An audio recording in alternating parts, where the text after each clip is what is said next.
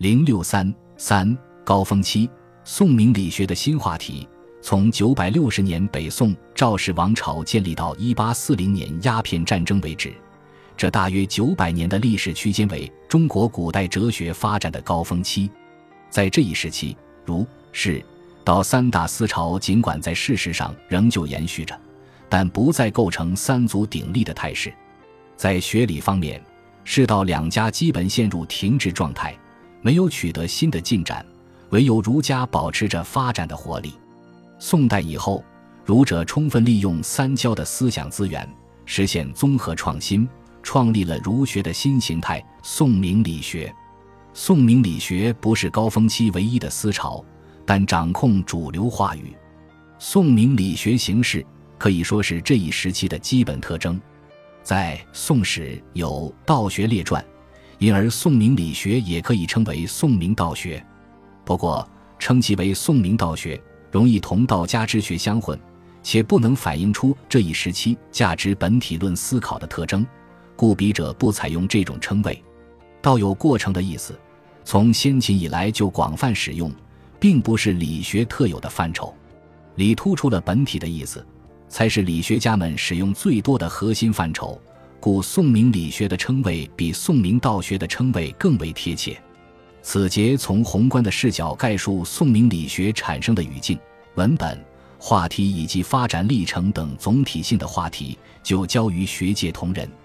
新的语境以宋代建立为转折点，中国古代社会发展进入后期。这时，以汉族为主体的赵宋王朝开国伊始就走上下坡路。在宋代以前，每个大一统的王朝建立之后。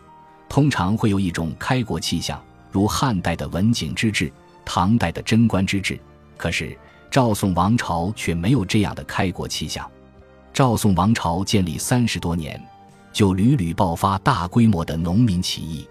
九百六十年，宋太祖赵匡胤发动陈桥兵变，从后周柴氏手中夺取政权，登上了皇帝宝座。开国之后，他吸取了唐代藩镇割据的教训。加强了中央集权制度，尤其是加强了对兵权的控制。九百六十一年，赵匡胤安排酒宴，召集禁军将领石守信、王审琦等人饮酒，夺取了他们的兵权。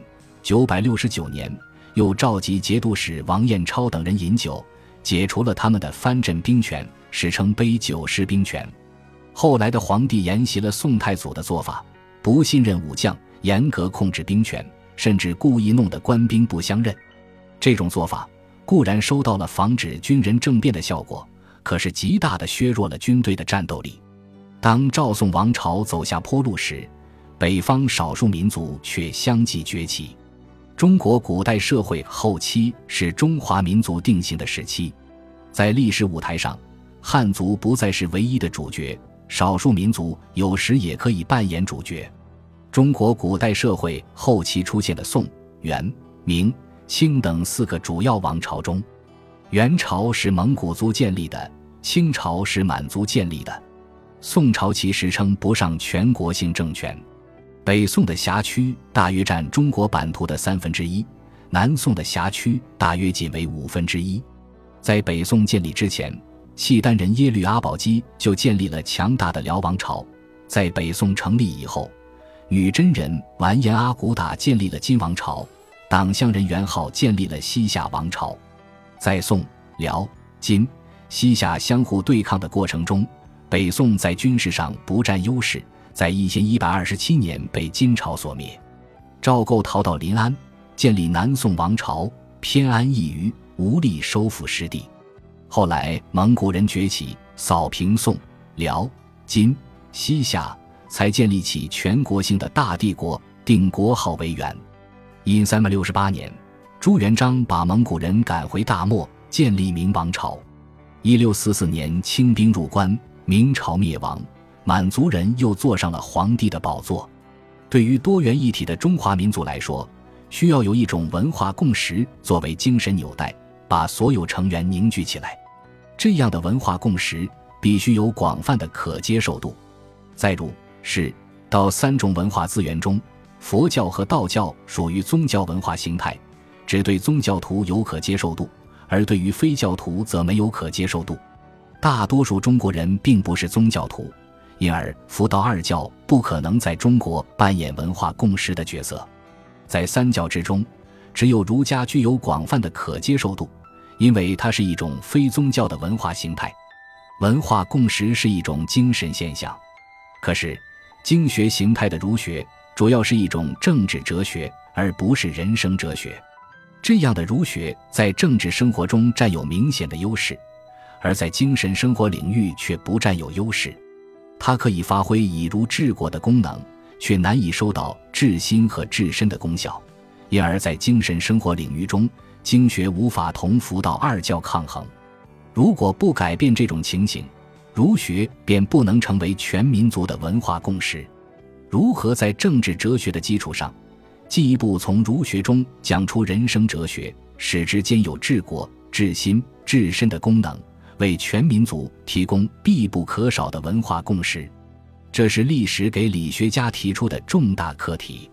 在社会形态、政治体制没有发生根本性变化的情况下。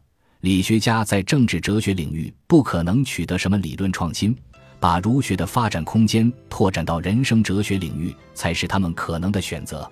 在宋明理学出现之前，中国佛教哲学的讲法已经不完全是印度佛教那种真俗二谛对立的讲法，而是回到了中国天人合一的轨道。在华严宗和禅宗那里，此岸世界与彼岸世界之间的界限已经变得模糊了。其价值取向已不是印度式的外在超越，而是中国式的内在超越了。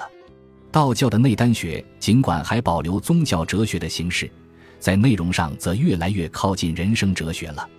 佛道二教这种变化，为宋明理学产生提供了合适的语境。在这种语境中，宋明理学家出入于佛老，吸取二教的哲学理论思维成果，原二教入儒。得心应手地把儒学从一种政治制度的论证方式讲成精神生活的安顿方式。宋明理学之所以发端于宋代，还有一个原因，就是宋代的学术环境比较宽松。身为武将的赵匡胤建立宋朝以后，对武将控制很严，剥夺了他们的兵权；对文人反倒比较客气。他立下不杀文官大臣的规矩，后来的皇帝基本沿袭了这种做法。在宋代，文人有一定的讲学自由和著书立说的自由，允许个人办书院授徒，没有人因为言论不当而被杀头。在文人中间，政见不同也可能发生纷争，但只要把对手赶下台就罢手，并不置对手于死地。宋代的教育事业比较发达，办了许许多多的书院，为宋明理学发展提供了良好的氛围。宋明理学创立于宋代。但在元朝依旧得到了弘扬的机会，没有因朝代更迭而中断。元朝初建，涌现出两位有名的理学家，为推广程朱理学做出了很大贡献。一位名叫刘因，他没有到朝廷做官，但以人格魅力扩大了理学在民间的影响。另一位名叫许衡，他做了元朝的官，建议忽必烈推行汉化政策。按照儒家的一套理念治理国家，建立共识。由于许衡在元朝为理学成流宣化，被明代儒者誉为诸子之后一人。他大力弘扬理学，使之在元朝不坠。他去世以后，儒生们对他歌颂备至，元廷封他为魏国公，是文正，从祀孔庙。到明代，陆王心学有了长足的发展。清代以后。正统理学受到一些学者的批评，而非正统理学却得到长足的发展。总的来看，宋明理学作为一种儒学的新形态，涵盖中国古代社会后期的全过程。宋明理学并不限于宋明两代，其实是对宋、元、明、清四个朝代哲学主流话语的称谓。以理学形式为标志，中国古代哲学发展到高峰期。